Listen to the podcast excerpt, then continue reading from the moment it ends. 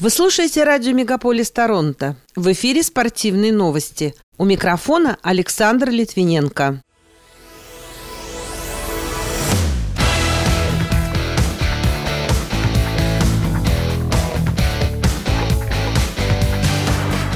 Серфингистка Эрин Брукс получила канадское гражданство и намерена представлять Канаду на Олимпийских играх. Чемпионат мира по фигурному катанию пройдет в Монреале в марте. Российско-канадский боксер Артур Битербеев победил британца Колома Смита. Диана Дэвис и Глеб Смолкин заняли восьмое место на чемпионате Европы по фигурному катанию, а эксперты в области фитнеса опровергли вред от занятий спортом в ранние утренние часы.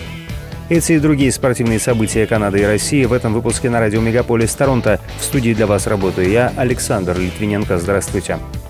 Родившаяся в американском штате Техас, 16-летняя Эрин Брукс получила канадское гражданство и намерена представлять Канаду на Олимпийских играх в Париже по серфингу. Ранее заявка Брукс на получение гражданства первоначально была отклонена, но министр иммиграции Марк Миллер изменил свое мнение после декабрьского постановления Верховного суда Онтарио о том, что для Канады неконституционно отказывать в автоматическом гражданстве детям канадцев, родившихся за границей.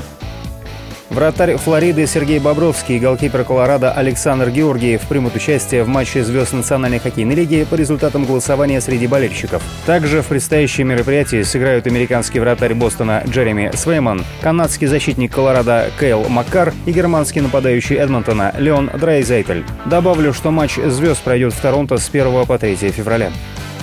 Олимпийский чемпион в составе сборной России по хоккею Андрей Зубарев объявил в своей социальной сети Инстаграм о завершении игровой карьеры. Напомню, свой последний матч 36-летний защитник провел в 2022 году в составе уфимского Салавата Юлаева.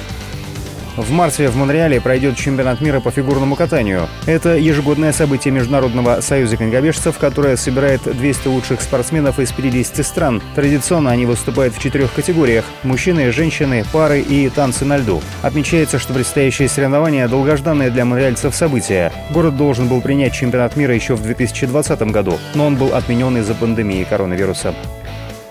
21-летняя теннисистка Лейла Фернандес из Лаваля, Квебек, нашла способ вырвать победу в прошедшую субботу в своем первом матче в одиночном разряде на открытом чемпионате Австралии. Ей понадобился тайбрейк, чтобы выиграть первый сет со счетом 7-6 за один час у 17-летней Сары Бейлек из Чехии, а затем выиграть второй с результатом 6-2 за 31 минуту. Фернандес завершила встречу с двумя эйсами, двумя двойными ошибками, одной победой на тайбрейке и 18 невынужденными ошибками. Дарья Касаткина поднялась на 13 место в рейтинге женской теннисной ассоциации, вернув себе титул первой ракетки России. Ранее Касаткина дошла до финала на теннисном турнире в австралийской Аделаиде, где уступила Елене Остапенко из Латвии. В предыдущей версии рейтинга первой ракетки России была Людмила Самсонова, сохранившая за собой 14-ю позицию. Анастасия Павлюченкова, дошедшая до четвертьфинала в Аделаиде, поднялась на 13 позиций вверх и стала 46-й. Артур Битербиев, чемпион мира по боксу в полутяжелом весе по трем престижным версиям, победил британца Калома Смита. Уточняется, что Битербиев в этом поединке выступал под флагом Канады, хотя считает себя российским атлетом. Бой, который состоялся в Квебеке накануне, завершился техническим нокаутом в седьмом раунде.